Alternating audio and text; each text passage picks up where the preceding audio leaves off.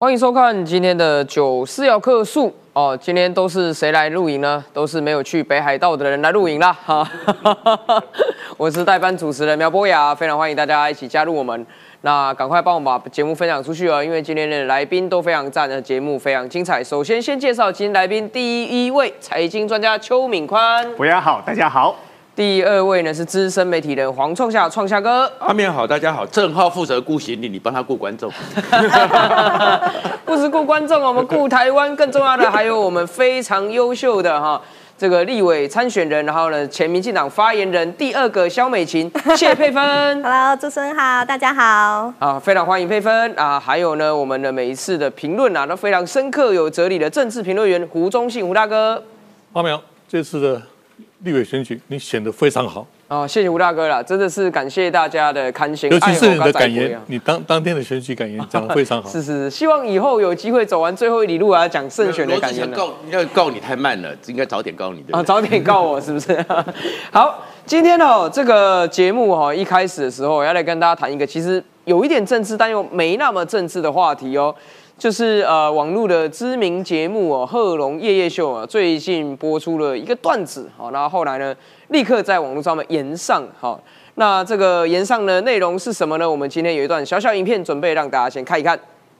我是不分区民进党提名的不分区候选人。陈俊翰，民进党选前凯道万人造势，部分区排名第十六名的身障律师陈俊翰登台演说，他罹患先天性脊髓性肌肉萎缩症，虽然未能如愿进入国会，但他说参选可以让社会注意到身障者权益。想不到这场造势竟成脱口秀笑料。我觉得台湾大选就像秀嘛，还有把残疾人推上去煽情的，然后那个残疾人说：“哎，这个要支持民进党。” 抢 抢救王以川。贺龙夜夜受邀请中国媒体人王志安来评论台湾大选，但他却讥笑声障者，还现场模仿陈俊汉高呼不能接受，拿身心障碍者拿来做一个。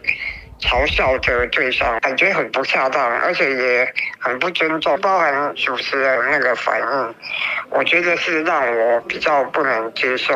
民进党立委当选人郭玉琴也怒呛：神秘斗士沦为节目歧视的笑柄，真的太可恶了。而贺龙夜夜秀制作人霍金也在影片下方留言道歉，说制作疏忽，对陈俊翰不敬，在此道歉，非常对不起，必收剪此段影片。对此恶意言论深不以为然，并予以强烈的谴责。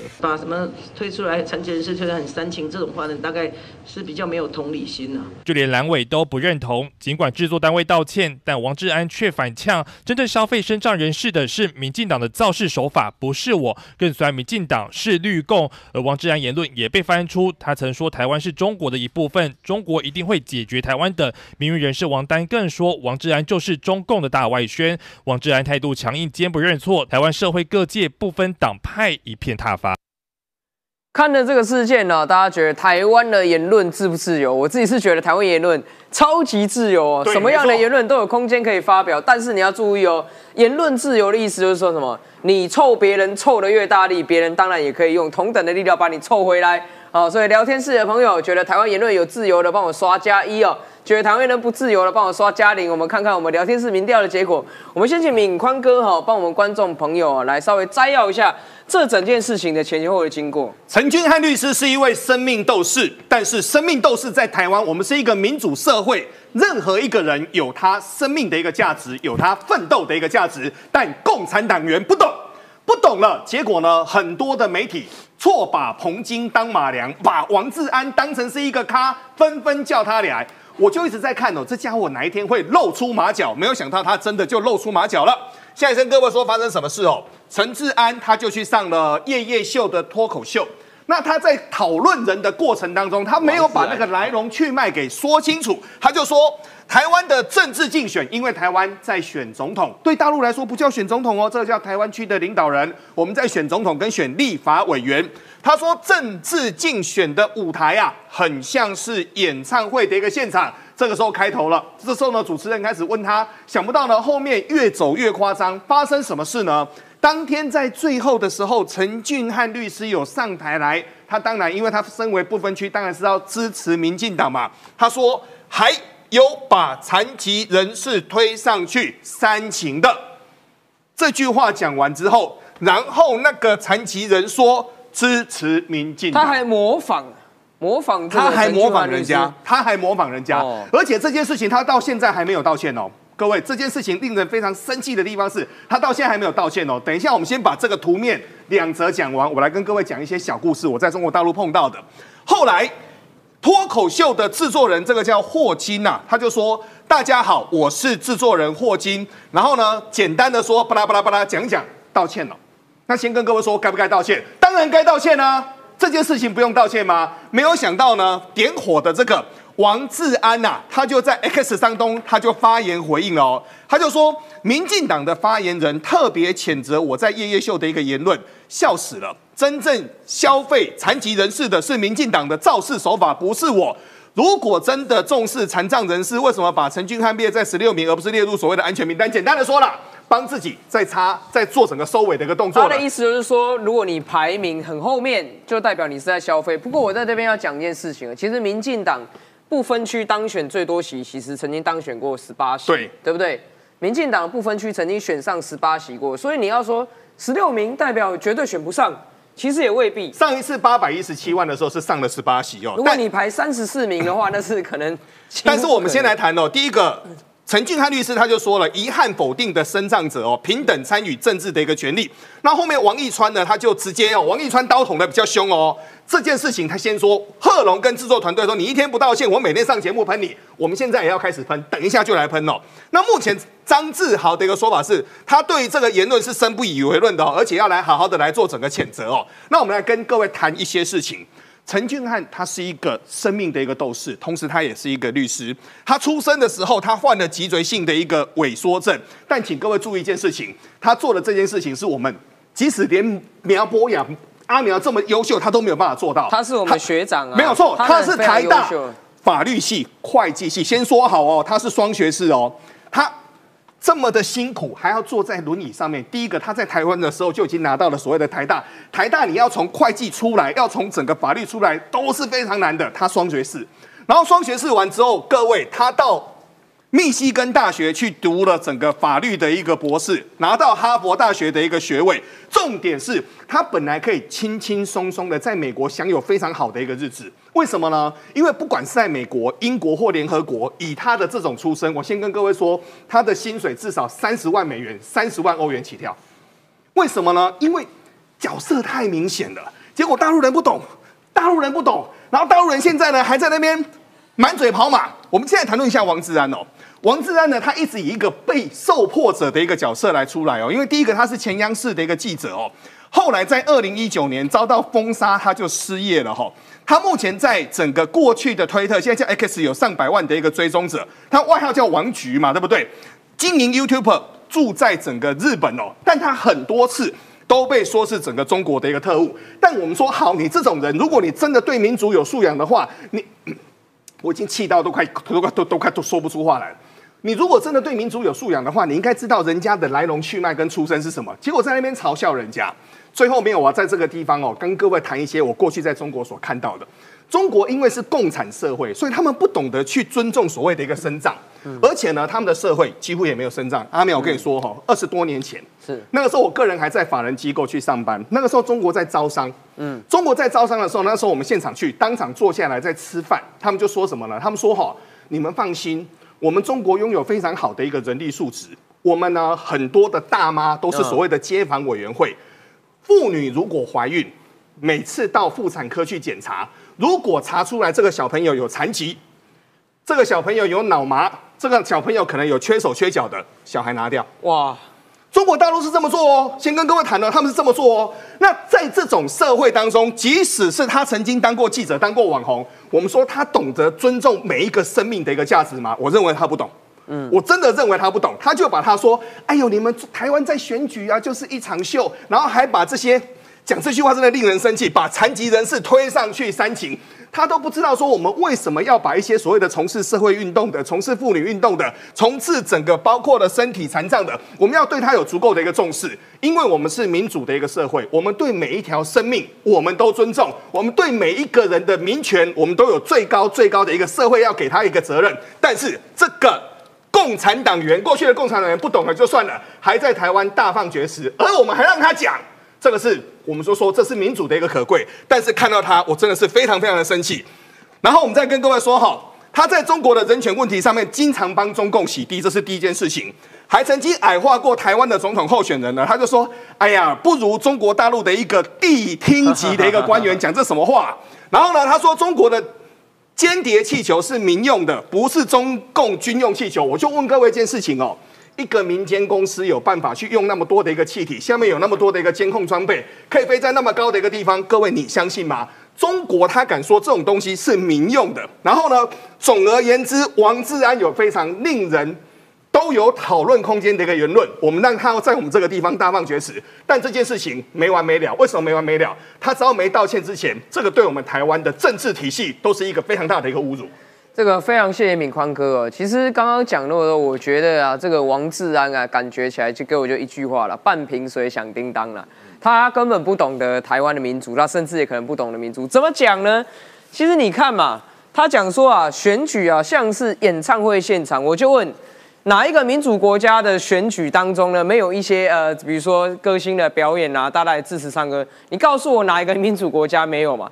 每个民主国家都是这样啊，是因为你在中国没看过民主选举，所以你在中国哦，只看到习大大哦，阅兵，嗯，这样子对不对？然后你只看过中国共产党排的那个大排场，然后每一个人然后在那边神情肃穆如上考比，你不懂得民主社会快乐希望的选举方式嘛？那另外，你关于这个残疾人推上去煽情的这一点，你根本完全不懂得什么叫做不分区立委。我讲白了，其实就是这样子嘛。不分区立委提名出来，代表一个政党的精神跟象征。民众党提名了黄国昌跟黄珊珊，黄国昌、黄珊珊不是每一场的上面讲话吗？对不对？然后呢，你要说人家啊不是安全名单就没资格讲话吗？代表你连民进党的安全名单到底最长可以到哪里，你也没有查过嘛？所以这个评论是非常肤浅的。更不用讲，你完全不了解陈俊翰，他不是你口中所说的这个所谓的残疾人而已。他的学士经历啊，不要说比苗博也好，至少比你王志安好很多吧，对不对？他是一个你没有想象过，原来身体上面有不方便的人，他在心智上可能比一般的人都还要更坚强，而且呢，在他的思考能力、逻辑思维能力、学士可能都是 P R 九九以上，远高过于一般人的。所以他并不是说我被骗了，不小心被骗上舞台去讲话，他是经过深思熟虑，他愿意接受这个不分区提名，同意这个排序，也同意上台讲话嘛。所以我觉得这是蛮有趣的啦，就是说，哎，一个中国人来到台湾，他好像在考察民主哦，瞎子摸象当中啊，摸到了大象的鼻子是长的，说哇，大象是长条形的啊。然后我们还有一个节目让他上去发表，大象是长条形的这样。我想请这个创夏哥评论一下。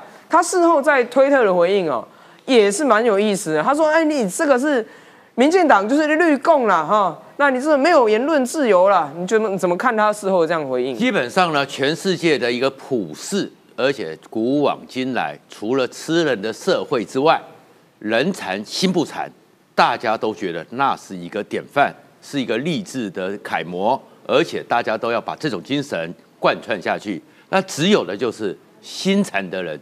你跟他们讲是讲不懂的，所以像王志安还做出这种回应，那个就是在正常的民主社会里面，这叫心残了。而心残不认输之外呢，其实刚刚你讲到最关键就是素养。一零八课纲里面的重点 不是要教文言文，不是要读礼义廉耻。我相信大陆的大概他们这种未接的都有读过，但是素养最重要。一零课八的课就是要素养。什么叫素养呢？民主的一个素养。你会看到他的素养不足，他没有上过一零八课纲，对，所以嘛，他是完全没有这个基本的素养。然后，当然他可能在大陆出了一些状况，然后现在呢，就是到了海外这边，然后代表着一个很多人把他当成是觉醒的中国人，他就开始自我的膨胀了。然后自我膨胀开始指手画脚，这种素养是差的。然后另外一个贺龙呢，这也是我们要去面对的问题。现在的工具太简单，直播主太多。如果像我们正规的媒体，当场。主持人要有这种素养。对，你像阿苗在代班的话，一定会立刻制止。那他可能会觉得说，哎，我这是搞笑节目啊，所以我地狱梗啊，我什么东西都可以讲。就有人笑，他就觉得有吸引量，他就是讲的啦。普世价值就是有些规范你是不能逾越的，那个叫做做人的基本。就算你是地狱梗，阎罗王也不会允许你这样子。所以其实这还是素养问题。所以刚刚只是制作人出来道歉够吗？贺龙要不要出来道歉？当场他没有制止，作为一个有一个传播力、有一个媒体禁用权，其实他们这两个人就是，如果在这个况，他们的民主素养其实是非常可怕的。而如果连个王志安都这样子，那还有十四亿人继续在那造神，他们那个才是演技。对，他们每一场都是戏，每一场那个鼓掌，那个一百公里之外，连听说连村委书记。都是鼓掌啊，一百公尺之外都是动员来的来宾，那一种地方，你觉得那种国度是多么的可怕？叫做人吃人的社会。是这个，我同样问题我也想要请教一下啊。其实我们佩芬哦是在场来宾当中最有国际观的，而且陈俊翰也是跟你一样是哈佛的校友啊。那你在美国，我想必你也看过相当多的这种所谓的脱口秀、所谓的单口喜剧或者是访谈的节目。你有看过像这样子的一种哈，把这所谓的身心障碍？好，你上去还模仿他，你还说说啊，这个是选举的消费，像这样子的东西，如果是在美国创作的内容的话，会怎么样呢？哇，那今天不是我们上节目骂而已了，这个是举国哗然呐！大家知道，美国它虽然说脱口秀非常的盛行哦，大家各自各样的政治玩笑都可以开，可是你开玩笑归开玩笑，你底线还是要有。底线是什么？底线就是尊重人权啊，不要歧视弱势族群，这是人尽皆知的一件事情。所以我觉得王志安他今天非常的夸张，因为陈俊翰其实陈俊翰在哈佛，我没记错的话是小我一届啦。好，那因为那时候我已经毕业了，所以没有跟他重叠到。但是我从就是其他人的耳中，其实又听说，哇，他一路以来哈，他妈妈陪着他，然后你大家可以看到那个画面上，他就这样，他没有办法像我们一样这样低头读书，哦，因为他的这个身体的状况，所以他其实是一个字一个字的这样念进去，真正硬是用头脑把它背起来，这真的是跟我们这种呃明明同样都是哈佛毕业，但是他的努力真的是我们的上百上千倍，而且他不止这样子，他哈佛的法学院硕士毕业证之后，他还到密西根大学再去读了一个法学的博士，回台湾之后也在中研院。你知道这个样子的一个努力的过程，真的不是我们一般常人可以想象、可以去忘记的。哎，结果这个王志安，哎，他什么事都不会做，只会出一张嘴，然后甚至上节目这样去模仿，他觉得好笑吗？我是觉得非常可悲啦。我刚才看了一些王志安的发言，我发现说，我们花时间讨论他，好像真的非常不值得，因为他一直以来都是中共的这样子一个算是大外。宣的代言人，什么事情呢？哦，我看他以前哦，在那个浙江有一次发生这个幼儿园的教师虐童案，有七百多张的照片被爆出来。哎，结果呢，有一张照片是一个小朋友倒在垃圾桶里面，结果那个王志安他说什么？他说哦，这个不是被倒进去的，小朋友不是被丢进去的，小朋友是被放在那里摆拍的。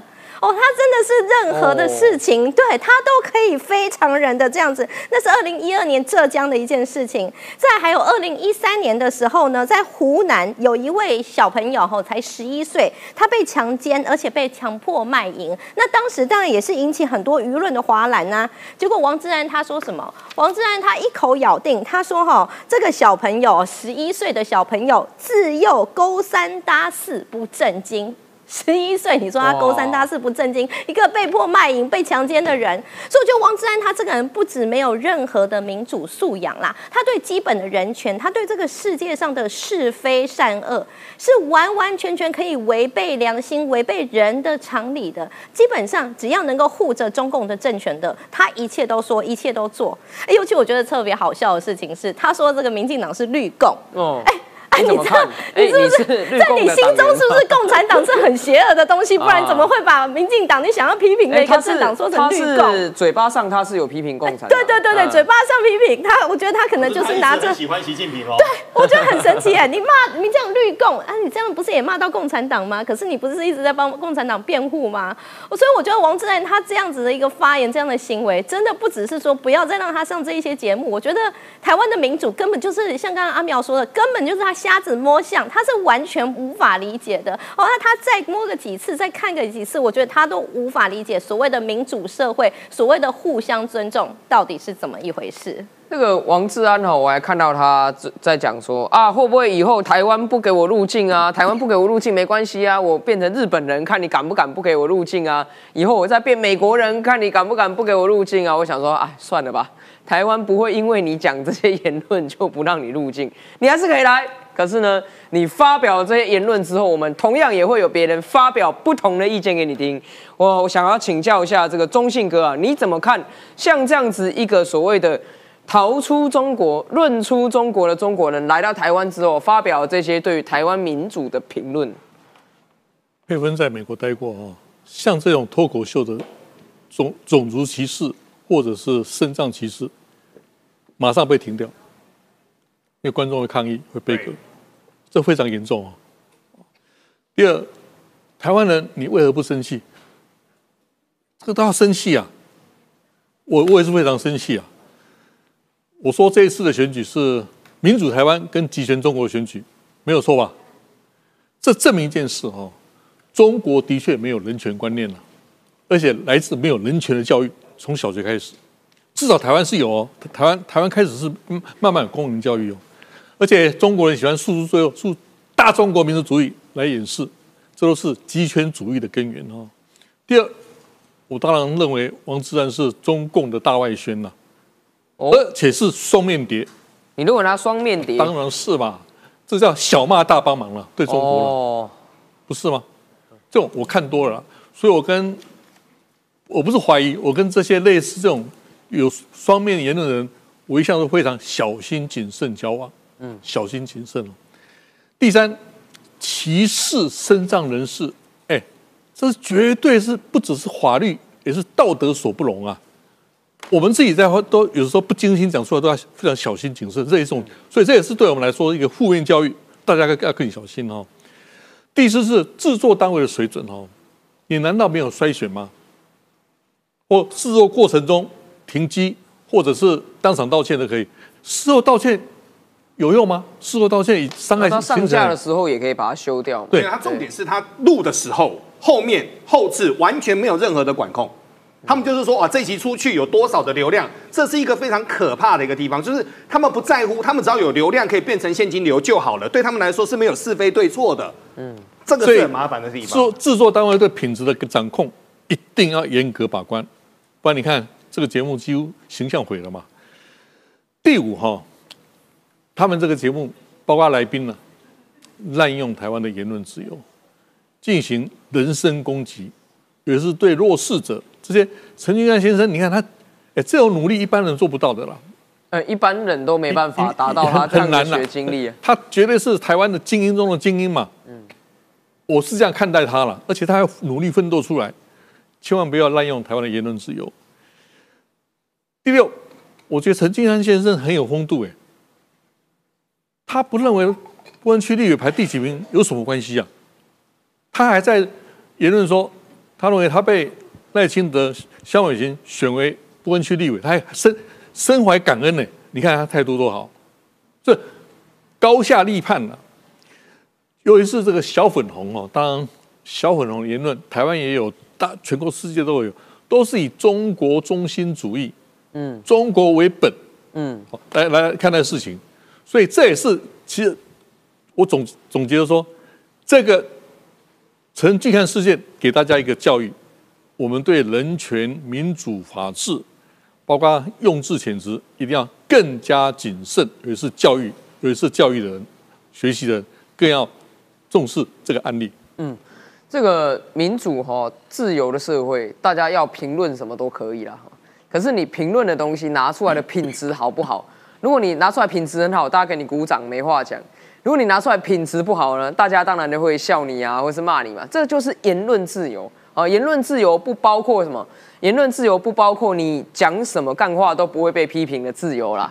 言论自由的真谛就是说，你讲话讲不好哦，批评马上就来，这才叫言论自由啊！不然您看，在台湾总统讲错一两句话，哇，马上被延上，大家批评人怎么样？所以，民主言论自由的社会就是任何人都可以被批评，好不好？所以不要再说来到台湾，理解是这样子。我们台湾的言论自由是天天可以开凯达到前面骂总统。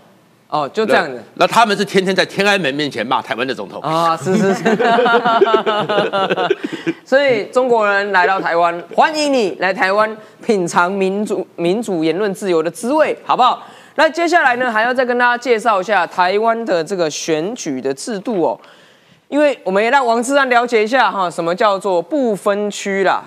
这个不分区制度呢，其实蛮妙的。我们现在请创夏哥来帮我们讲一下，讲一下，不要讲只讲民进党嘛，讲一下蓝白不分区啊。民进党你说不分区排了一位身障人士，你就说是在消费哦，那连身障人士排都没有排的党呢，不分区到底要打什么算盘？其实基本上呢，看到这个名单，看到他们的一个盘算，我突然发现呢、侯友谊虽然败选之后政治前途已经到顶了，但是他的精神跟国民党、民众党长相左右。哦侯友谊在选举的时候不是讲了一个关键字吗？是分猪肉。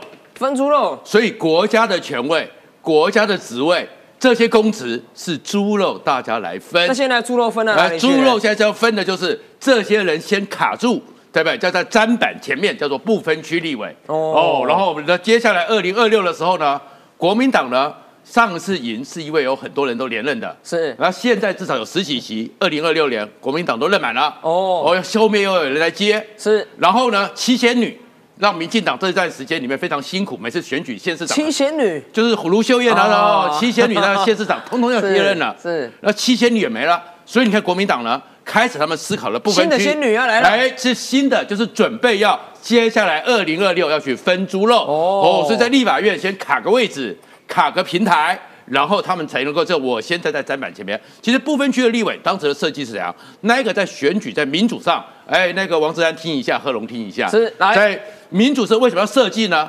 德国在思考一件事情，欧洲在思考一件事情，选票黑数。哦，如果你选举的时候，其实就是每个人其实都是自由意志，表达我的意向嘛。可是呢，你的选举制度里面，如果像是单一选区，我拿了四十九，我这些选民，我的意志是哦没有办法被，代表，我的意志是零，对，对不对？对另外五十一就变成百分之百，而这个东西是危险的，是，这叫选票黑数。你那个百分之四十九，你的意见就不存在了。所以要不分区来要问不分。区，就是社会上他可能的有很多的是精神，很多的价值，他们没有能力是像一个政党做一个这样一个选，因为选举是门专业。所以，就像你要碰到那个罗志强，你就不要吃亏嘛，对不对？所以，这因为这有时候还有很多盘根错节的既得关系，所以呢，才设计了不分区。是所以不分区设计出来之后，就是会有一些社会上可能觉得我们要重视这个价值，所以我们给这个价值，让它做不分区。这里一个曾经常常在这个领域里面的人，值得被社会上来赞许的，或者是因为有些议题、有些法案、有些内容。可能这些立委没有兴趣嘛，是。所以像现在国民党的立委只有兴趣的就是倒戈嘛，民众党的立委对不对？没有兴趣给社会做一个更进步嘛，是。所以推了这样这样子，比如说有身障的人，对于一些身障的空间、身障的权益，所以就是专业的、弱势的、少数多元的。对对，所以、哦。可是你看国民党摆这些呢，哇。通通都是为了卡位、地方派分猪肉系、分猪肉，对不对？就是又要接嘛。然后本来呢，像柯志恩是。其实呢，先前的时候就听到有一些国民党的人讲啊，为什么不愿意推柯志恩？至少在国民党不分区里面，女性是第一名啊。是为什么一定要韩国瑜呢？哎柯志恩以前绕着地球跑当主持人的时候，对不对？就已经很嗯优雅了嘛。是他的美白小腿，韩国瑜都心动嘛，对不对？哦对不对？为什么不是柯志恩呢？因为他要准备去选高雄，哦，所以他哦两年之内可能对离开所以就没有推他。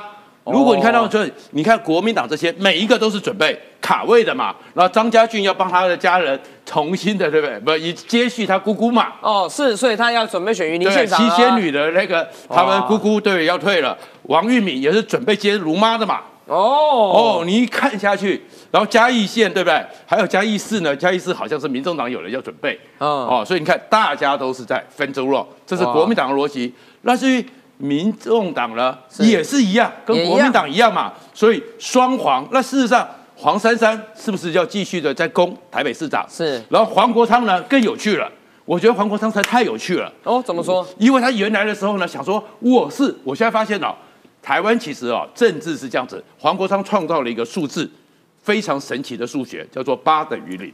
啊，怎么八等于零呢？民众党有八席嘛，嗯，那八席，结果他黄国昌一操作之后，等于是毫无影响力，让零哦，变成不关键 少数了。完全废票少数，对不对？为什么呢？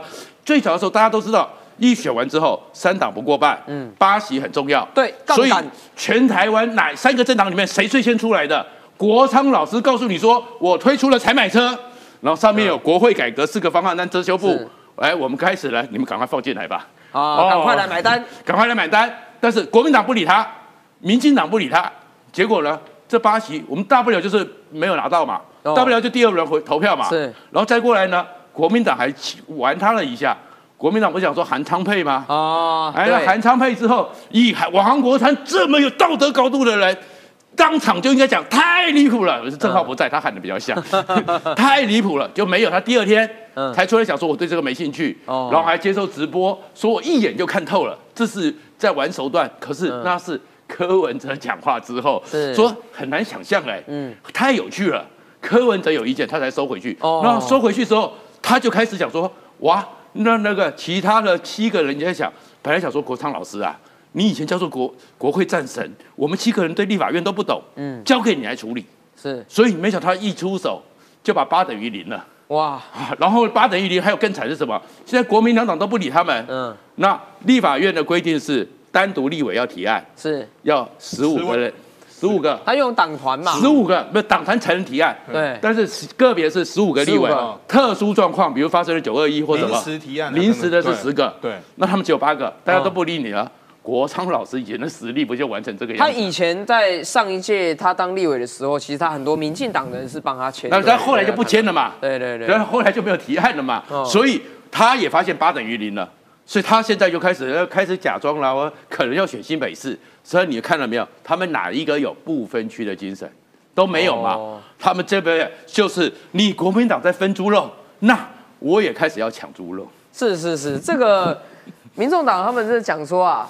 当两年就要下来，对不对？所以呢，这个完完美的把他们铺成了这个竞选县市长的这样子的一个一个呃前奏啦。不过大家也看到，接下来两年的立法院可能会相当有趣，你就会看到这些哎要选县市长的人哈，在立法院里面各显神通了，好不好？因为还没上任嘛，多讲好话，各显神通，到底要出什么菜？好，给我们民众到底要出什么菜？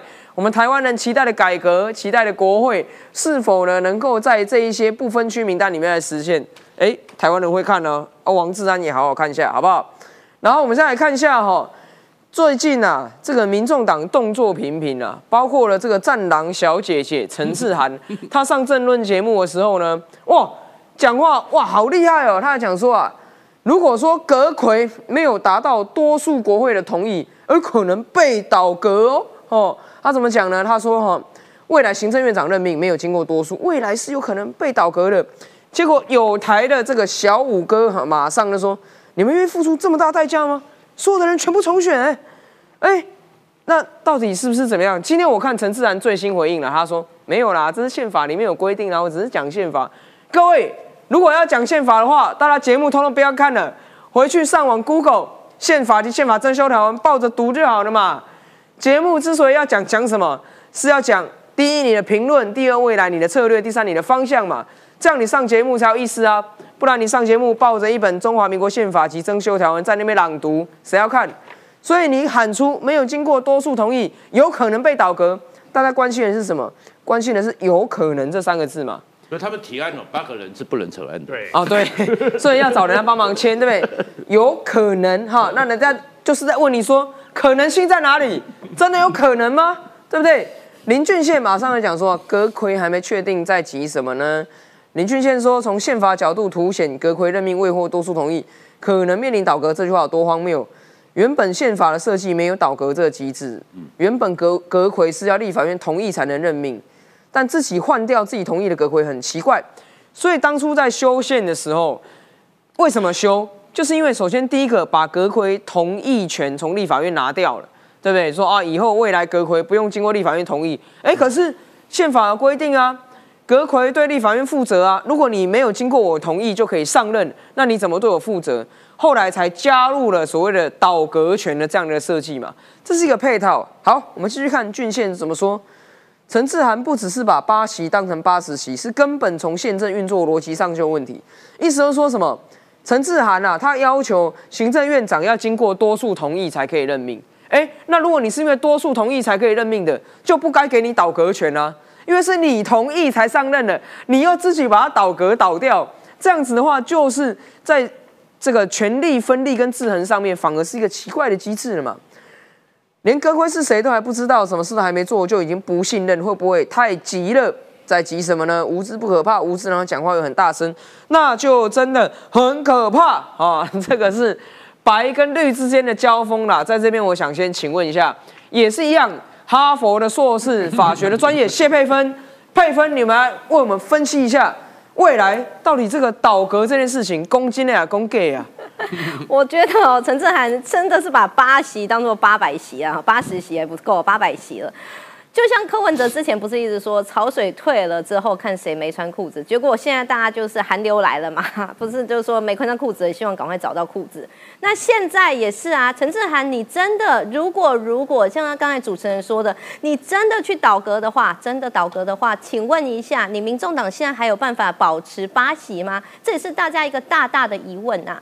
我觉得现在自从选完之后，民众党不停的想要垫高自己。好，先是呢给蓝绿两党都出考题，出的考题呢跟这个所谓的国会龙头其实没有真正太大的关系。可是不管怎么样呢，他要求蓝绿两党来交考卷。哎，现在发现这一题行不通之后呢，哎，把明明就是总统的这样的职权说的好像是一个民众党他自己就可以来翻云覆雨，他自己就可以来操纵的。请问你要倒戈，这个姿势体大，先。说你有没有办法取得这个国会的多数的同意？先说你这个名义上站不站得住脚，然后再来呢是倒戈之后，你认为民众党他自己能够拿到什么吗？但我觉得民众党他根本也不在意这个，他其实也没有去看宪法啦，他真正在意的就是不停的炒声量，不停的在刷存在感，不停的提醒大家说，哎，我这个是巴西哦，我有巴西巴西巴西。可是根本就跟刚才我们讲的一样哦，因为他现在不在四趴了啦，八个对不对？我请教一下哈，倒阁之后是不是总统可以解散国会？是啊，是全部重选的话，所以我就说你重选之后，你有办法拿到八席吗？哎，如果全部重选的话，哎，搞不好民进党会过半哦。哎，对啊，因为重选的话，谢佩芬赢了王宏伟也是非常有可能。其实我跟你讲一个，对不对？曾经台湾有一次讨论过倒阁，是那个时候就是红三军之前扁案，是，然后那时候国民党就说要倒阁，哦，然后结果后面很多立委啊。翻脸了，我多辛苦才选上啊！才选上，你给我倒阁，所以他们只会巴西，国民党绝对不会跟他们联署。王宏伟第一个跳出来反对，因为倒阁就是把王宏伟的立委换掉的。是啊，你怎么没讲罗志强呢？啊，涉及新闻。对对对对对，是啊，所以我觉得说你一直喊倒阁，你有没有想想看？不然你先去问问看这八席啦。黄珊珊也不愿意，黄国昌也不愿意。他们觉得下台阶啊，对不对？然后说，哎，那我就顺势退出不分区名单，我来选县市长。哦，也是也是也是有这个可能啊。毕竟民众党的有些时候思考逻辑根本不叫不一样啊。不过我是很怀疑啦，民众党就发了倒阁这班车吼，国民党上不上车？不会上了。那时候马英九这么强势，他们都不上了。我想要请教这个观察台湾政治非常久哈，评论超然客观的中信大哥啦，你怎么看哈？民众党？他拿了这八席，然后不断的在出手，不断叫牌喊牌，从国会改革四大诉求绑定院长、副院长选票，再加上这个哦，未来行政院长是谁，恐怕还要经过民众党跟国民党来同意。这样的看法，你觉得未来的路他们走得顺吗？陈思然小姐当然是，我不认为她是个人立场，应该是反映党的立场。哦，你认为她是表达这个科主席的意思？他他不是发言人吗？哦，所以他不会轻易用自己的是党的立场哦。即使如此，我要引用一句台湾谚语啦：“碰斗追给台波吧。”你你巴西能够发动倒阁权，民进党、国民党愿意买单吗？哎，重新洗牌，大家都不愿意的。所以这是一个空空包弹啊！《伊索寓言》里面有一只水牛啊，跟青蛙，青蛙说：“我要跟你比。”就青蛙就一直把肚子膨胀，最后。就砰一声，自己都报销了。嗯，哦，但是即使如此，我我我引用两个数据，大家都非常熟悉的。我说，民进党还是要小心走这个魏先生说的，走瓦伦达钢索了。哦，走钢索一，赖萧的得票百分之四十。对，这是二零零八年的谢淑佩的最底盘，就是这一次只有民进党的铁票铁杆率出来，基本盘铁杆率。第二。侯友谊只有百分之三十三，也就是我我认为两种可能呢：一年轻选选票没有进来；二外省挂就深蓝没有进来。但是柯文哲有二十六，嗯，其实这个数据已超过我们预预预预想的。我们总认为说十五嘛，嗯，或者的确有很多年轻人投他一票，或对两党不不同意的，嗯，哦，就是赌烂票了。所以可以想见哦，国会以后一定一团乱局了。哦，我进去就是乱局，一定一团一团一团乱，一团乱，一团乱局哈。那这个总统就要稳住，怎么稳住？嗯，应用你的行政权来稳住哈。也就是整个民进党的执政政府，包括民进党的党团都要有危机意识、风险控管。面面对这个形势，哦，我想这个柯建明总召已经讲的非常清楚了嘛，他论述我是同意的哈。第二个数据就是，国民党有五十二加二，五十四席，民进党五十一席，哦，民众党八席，那也就是回到上一页，嗯，党主席朱立伦这次没有辞，就是希望两年后二零二六运用这部分区立委，对。至少要稳住是四席的县市首长，至少了，他们也许四加一十四之二之二嘛，来应用乡村包围城市来打二零二八这这场仗，所以这也是民进党必须具有危机意识。哦，下一个是民众党黄国昌、黄珊珊跟柯文哲，应该就是党的铁三角。而且蔡壁如。铁三角，柯文哲能够接受其他两个人跟他，我我想我想还是嗯。意见领袖了哦，至少黄珊珊跟黄国昌也是他的意见领袖哈，是关至少他们三个是民众党里面的关键少数了，可以这样讲了哈，关键少数的关键少数了哈，所以他讲喊出倒阁权，就是在测风向嘛，嗯，测试各方反应嘛，那当然反应是不好的啦。而且切勿滥用这些宪法的权权利，这样会让人民反感，而且会让民众党加速的很早的泡沫化。哦，其实我看的是不是二零二六是二零二八年了？嗯，下一次总统大选，这个这个这个，因为民民党这铁杆率，你怎么让铁杆率回回流？嗯，这牵涉到你赖萧的执政的好坏，包括未来的行政院长，我责任非常重大。对，哦，是执执政的好坏很重要。第二。台海一定要稳定，可以想见，未来中国一定会不断的挑衅，是会不断的故意超越海峡中线，或者是飞弹啦、气球啦，飞越台湾上空，哦，一定非常多了。换句话说，赖萧必须更加抓稳跟美国、日本的关系啊。哦，那也当然我们不会无无意挑衅中国吧？不可能嘛。但是对，就是这个安倍晋三说的，台湾有事。日本有事，日美同盟有事，嗯，哎，这个论述我们要继续强化哦。第三，当然，未来的国民党跟民众党，从民进党的观点来说很难沟通了，嗯，但是还是要沟通，嗯，对，再复杂的事也要沟通，因为你还是有行政权的，是，对方还是投鼠忌器的，所以怎么善用这个沟通机制，而且倾听，林肯总统说，沟通就是用三分之二的时间倾听对对方立场，三分之一表达自己立场。所以不枉多多倾听了。嗯，如果反对党说的有道理，那那就做嘛。嗯，如果是无端取让，那那置之不理了。我想有一个状况是绝对要避免：如果蓝白合作的话，如果蓝白，如果国民党跟民众党合作，那在国会他们占掌控多数的情况下，会让乱局乱中之乱了。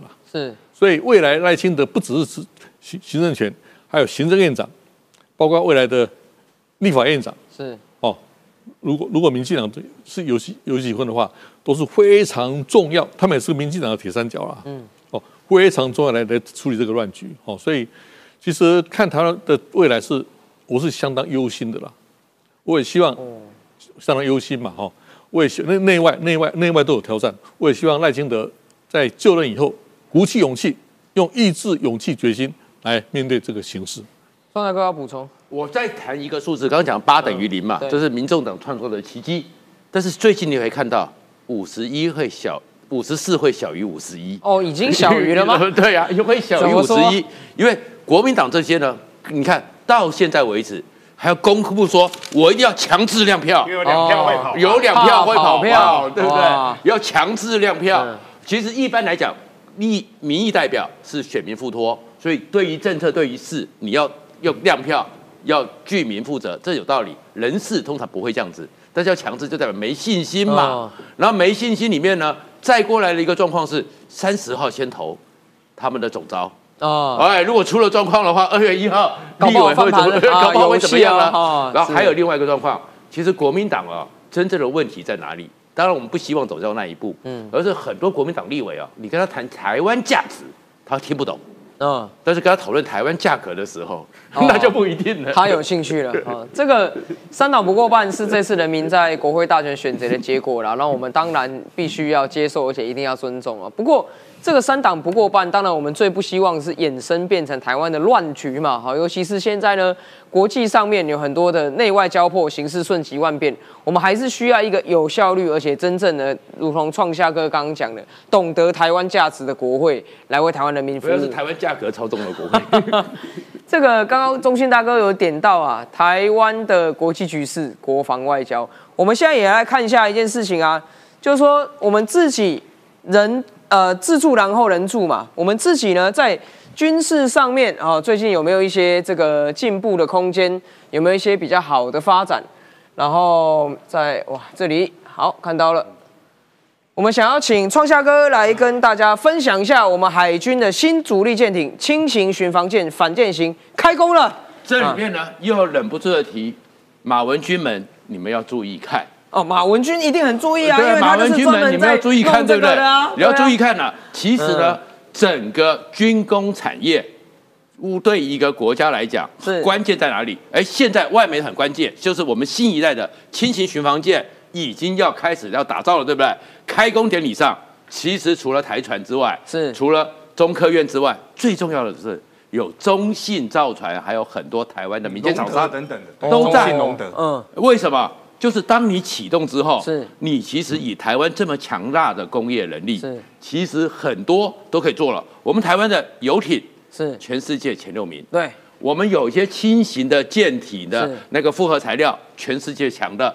我们刚刚讲的有一个在屏东做螺旋桨的，是。那个厂商，全世界包含美国五千吨以下的都我们在做。你说供应链已经逐渐已经起来了，而且你只要启动之后，当你开始懂得这套系统，懂了这个技术的时候，你先起始投入，你可以不断的重复使用，越来越像现在这个巡防舰。其实呢，最早是什么？我们做出了沱江舰，是沱江舰那个海巡舰。你懂了这个船舰了，然后接下来你把它放大一点，嗯，把它放小一点。你看我们现在不是做了很多军舰吗？然后其实，在过去的时候呢，就已经有个想法了，就是我们有没有福尔摩沙小神盾？哦，所以你要知道，这轻型巡防舰大概就是在二零一七一八左右开始。就开始想见一件事情，是是福尔摩沙小神盾，所以这是小英总统第一任任内的时候就已经在讨论。但是呢，当时做了一个错误，这小神盾是什么？你要看的这些火力啊、火炮啊、海剑二啊、海剑零啊，最重要的是什么？就是这个主动式相位雷达。哦，神盾舰它其实不是那个，它是一个就是通称，就是这个舰艇出去之后，它上面有 S 波段雷达，有叉波段雷达，有 C 波段雷达，然后呢？在周围周边设计，然后这些雷达里面最重要是资料链的链接，是，然后资料链链接之后呢，资讯链跟其他的战友分享，是，然后甚至于直接的接管这些防御系统或攻击系统，所以呢，现在呢，我们四千吨当时要做四千五百吨做不出来，嗯，因为确实有时候你一下跳太快不行，对，但是后面呢，现在改了两千五百吨，先做轻型的，先做轻型的就出来了，然后出来之后呢，所以这叫做小神盾。即将要做了，未来可能要做实操，这对我们台海来讲，而且呢，防空型的，就是我们呢有很强大的很多防空飞弹可以放上去，是。然后在海上的话，叫做海上狼群，共机最喜欢讲千机腾空，对。然后我们就在下面挡你了，然后后面呢，他们有六十几架的潜水艇，那我们的潜水艇十八架成军之后。当然可以跟他对抗，是。但是如果八架有马文军门的话，什么时候成军？其实我们还是如果只有落单，只有一支海鲲号，那没有用嘛。所以还有这个时候就加了功能，所以我们其实国军的反应能力是很快的，反潜是。所以新型的，然后它速度够快，所以这是保卫台湾海峡，而且呢，防御型的就告诉你了，我们绝对没有侵略的意图。是。那中国呢，就永远的就要做大做强来来了，所以中国现在呢，下一代护卫舰动武士 B。他们现在那个整个不是山东舰、辽宁舰啊什么的，是，然后旁边都有跟美国一样嘛，都有飞弹护卫舰嘛，对，所以呢，动武士，然后他们现在要做新态的一个新型的，所以全世界很关心新型的飞弹护卫舰，然后呢，有些部分呢还看不到，因为红色涂料就是防锈层，就很多东西还没有罩上去。但是呢，可以看到的是，它还是全柴油动力的，哦呃，这个没问题，至少是柴油啦，对不会像是辽宁号是重油啦，那重油就是自带立中设施，是是全部都是黑烟，对对对那至少柴油呃没问题。然后呢，船体过大，武器上可能会加了多一点的反舰飞弹或各种飞弹，那都是他们去想。但是关键在哪里？关键就是他们开始想说，这个如果台湾的船舰这么灵活，是有这么多的反舰飞弹，有各种的状况，还有我们在整个高速公路上，在整个滨海公路上。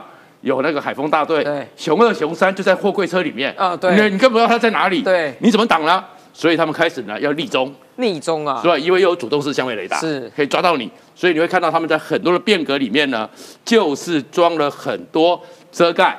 是因为这个雷达打过去，雷达波会反射回来。对那遮盖如果根据雷达的一个反射状况做一些图演，可能会把你的整个反射界面变小。哦哦，你就会误认它是渔船，所以要自我保护对，所以就做这么多。嗯，那当然呢，我们想说啊，那他又来这么多了，他是不是有压力呢？关键在这句话，最快速度维持在二十七节。哇，五十公里啊，五十速速度，因为那跟不上航母的速度。是，那跟不上航母那是谁护卫谁啊？谁护卫航母大概大概三十节就已经 对33到节节，然后我们这个呢绝对超过三十五节。是，那你知道整个亚那个甲午战争的时候，日本的船舰小，嗯速度快，最后谁赢了？你自己就看着办。哦，是非常谢谢创夏哥给我们带来的分析啊。其实大家要持续关注哦，这种军事上面的准备的消长啊，因为呢，军事实力是国家安全的最重要的根基。不过不要忘记哦，经济也非常重要。我们想要请敏宽哥跟我们来谈一下，现在大家都在谈中国的经济，有在谈说什么？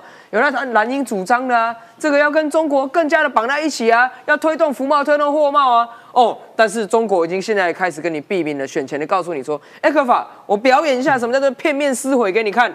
请敏宽哥帮我们来讲一下关于这个 e 克法的事情，对对台湾到底会有什么影响？来，我们一则一则来哦，因为刚才来宾都谈得非常非常好哦。刚才中信大哥非常担心说未来的国会会碰撞，先跟各位说不会啦。现在的国会，国民党那一群新派的哈，他们已经有一个新的一个想法了，未来不会打架，未来都是文斗。那为什么呢？未来所有的选民是眼睁睁的都在看，看你的推出来的法案内容到哪边，到底对这个国家有没有帮助？不会像过去这样动不动就打架了，这个是不会的。再加上哦，现在的民众党呢，让大家更加的看破手脚。黄国昌的手法很简单哦，黄国昌上一次在时代力量当选立委的时候，一开始上来就取得了道德的制高点，是。他也一向推出了四个选单呐、那时候大家就乖乖的填，那填完之后他说说不行，我又退回去，啊所以这次呢大家都不写。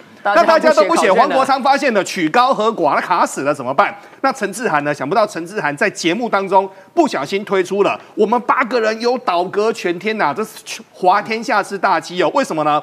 你八个人，人家对方有一百零五个哎。你有没有去想过人家一百零五个在想什么？这是第一件事情哦。所以简单的说，现在民众党先画新牙，但各位有没有内涵，有没有素质，这个叫日久见人心哦。谈论到中国之前，先谈论一件事。这两年全世界都通膨，对不对？对阿苗，你知道全世界只有一个国家在通缩，哦，中哇，就是中国。就是中国。然后喜呢？欢物价便宜的，赶快去中国。呃，重点是在于呢，通缩也就算了，现在中国面临两个很大的一个问题哦。第一个是全国的股民都在哀嚎，为什么呢？因为股价都一直跌，都一直在破底当中。第二个是他们现在不止股价跌哦，连薪水都跌，是连薪水，他们的很多的公务员薪水都是打折的哦。这个该要怎么办？好，回头来看哦。中国如果真的要取消 e c f a 先跟各位说，我们没他的招。哦，因为我们去把那个谈判的时辰看一看嘛，各位还记得吗？去年不是说要取消 e c f a 吗？对他说什么时候要做整个最后的一个判读？一月十二跟一月十四啊。对，结果中间呢，他就跟你反口供啦，他就说撕就撕啦。所以简单的说，球控在他的一个手上。那重点是在于我们台湾这些比较弱势的产业有没有办法去做市场的一个移转，有没有办法去做成本的一个转换？因为到时候他真的去把关税减让退掉的话，不管是两趴、三趴、五趴、八趴，这个对我们台湾的产业都是重中之重。所以中国要去研究终止 e c f a 早期收获机械等等的一个措施。目前工具机工会的一个理事长这个陈伯嘉他就说哈。目前我们是还没有享用整个 ECFA 的一个关税的一个优惠，整机设备是没差，整机是没有，整机是没有。那目前在中国或东南亚市场，或目前的影响也都小哦。但是对于整个其他的工具零组件，它是有所谓的影响的。那目前其实影响哪边比较大呢？目前来看的话，哈，其实结构很简单，你资本越大的影响越小，资本越小的影响越大。那谁资本小？这比较麻烦。出售水果的。啊，出售渔获、农产品的这个相对来说会比较麻烦一点。那因应整个 e c f a 的一个变数呢，异业的联盟都要来抢新的一个市场哦。所以最近经济部贸易署的署长他就表示哦，因应 e c f a 的中断的一个议题哦，目前的贸易署他们请相关的业者多处的一个整个座谈，所以现在呢，希望能够呈现异业的一个结盟概念哦。那我们台湾这次遭受到 e c f a 攻击的主要是石化。纺织、机械等等的，他们说未来的话要呈现所谓的一个跨区域的拓销团，用专业形象的摊位啦等等的，要简单的说开心市场啦。这句话讲讲讲讲老半天，就是要开新的一个市场。为什么呢？我再跟各位说，我们没有控制权，是他说停就停，他说行就行。为什么呢？主控权在他的手中。那目前呢，以谢金和谢社长的一个说法是说，跟 e q f a 连接的产业恐怕常年陷入所谓价格的一个杀戮。现在呢，这个是一个比较麻烦的一个问题哦。以我们台湾来说的话，我们台湾其实在所谓的通讯，在整个所谓的晶片，在整个科技，我们是全世界最领先的，这个没有太大问题。但我们还是有很多的一个产业，那这些很多的一个产业，你只要跟中国去做整个正面的一个对决。只要中国它崛起之后，最可怕的一件事情叫做价格杀戮。是，他们中国现在各位都知道，电动车是未来明星，对不对？对。电动车的电池已经做太多了。哦。那中国电动车电池做太多怎么办呢？还是一样继续杀戮啊？所以杀到流血，杀到你要退场。他们的做法就是杀到你要退场哦。所以就现在来说的话呢，我们他谢金河社长他就说哈。过去一年市值大增的美国科技七雄，绝大多数都是市场不在中国的一个企业，不然就是受到中国限制的一个企业，像微软啊、谷歌啊、Meta 就是脸书、亚马逊等等啊，只有黄仁勋的辉达是例外。那现在呢，谁遭遭受到苦头呢？包括了苹果，包括了特斯拉。苹果最近呢，他们的业绩比较退一点点。那特斯拉呢，是被比亚迪给赶过去了，所以这个都是目前的一个状况。所以简单的说，跟中国做生意都要面对到整个价格的一个对决。所以呢，真的是要么就是开新的市场，要么就是找新的蓝海。但是一时半刻要转型，恐怕没那么简单。是，其实后面还有哦这个刚刚讲到的这个股票越来越便宜。对，喜欢买便宜股票，注意了哈。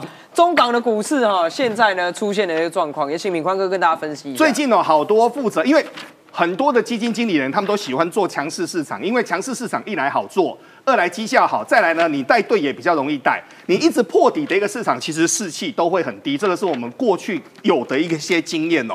那中国跟香港的一个股市频频都在破底当中，香港的一个外资银行哦，很多现在银行家是饭碗不保的。那为什么？因为不需要那么大规模嘛。真的不需要那么大规模，就像选前，我们是跟各位说嘛，过去在马英九那时候，在他他在当总统的时候，我们那时候要去推销啊，去到营业厅，营业厅没半个人。嗯，啊，为什么没半个人呢？各位，那时候成交量三四百亿哦，台股哦，啊，三四百亿，对，我现在十倍，现在两三千亿、三四千亿都有，所以各位造势有没有用？当然有用嘛。那现在的中国的股市，它就它就不行啊。但中国股市呢，昨天很厉害，它反弹了二点二趴，啊，为什么呢？因为星期一。跌两趴，星期二反弹二点二趴，算是把星期一跌的赔回来。这当中有一个大讯息哦，他们就说中国央行啊，他们要设一个两兆人民币的一个平准基金来做护盘呐。那为什么呢？因为港股呢，现在呢，我们当时在说台湾超越的时候，各位是一万八对一万七，对不对？想不到短短的两个月，港股破一万五啊！哇！几乎就是一直跌，一直跌啦。那为什么呢？因为外资一直在撤嘛，外资一直在撤嘛。然后呢，他们说接近所谓的一个投降点哦。因为呢，现在呢，中国的网友都已经自己叫自己哦，他们都说，哎呀，没有想到中国的网友都是诗人白居易的弟弟啊？怎么说？白交易，白交易啊，都都都叫白交易哦。所以真的是不知道该要怎么办哦。那很多人就说，那这次中国要去设两兆的所谓的平准金。真的拉得上来吗？为什么呢？因为过去三年这种呼口号的大行为讲过很多次，是，但是好像都没有用，所以到底行不行呢？好，那现在来讲一个最有趣的人哦，胡锡进。胡锡进去年六月他正式的退休，他退休完第一件事情就说，中国所有的股民们，我来拯救你们了。他就说呢，我这时候老胡要来进场了。他是反指标吗？是不是反指标不知道，但进去之后就一路跌，一路跌，好跌跌跌跌跌。那现在呢，股民都哀嚎遍野啦，连胡锡进都说非常非常的难过哈。那胡锡进他目前在另外一个微博当中就说。老胡所发别的讯息啊，下边的评论全部都是说股市的，可见股市暴跌对于整个股民的震动有多大。讲讲讲讲老半天，但是呢，简单的跟各位说，因为我们时间也到了，胡锡进做了一件最简单的事，什么事？补钱啊？这这这个这个是简单的事吗？啊，他没办法，他说赔太多了，那怎么办呢？他就去补钱，他就说本来不想补的，但是还是补钱好了。这个就是现在很多中国股民心中最大的痛啊。是的，非常谢谢大家今天跟我们一起关心哈，从我们台湾的脱口秀关心到中国的股市，其实呢非常重要的是什么？你要持续的关注啊，这个世界局势瞬息万变，台湾的政局也非常精精彩啊，所以呢天天都要记得锁定我们的九四要客数。那也非常感谢今天四位非常专业、非常厉害的来宾跟我们共度这些小时，谢谢所有的网友，我们下次再见，拜拜。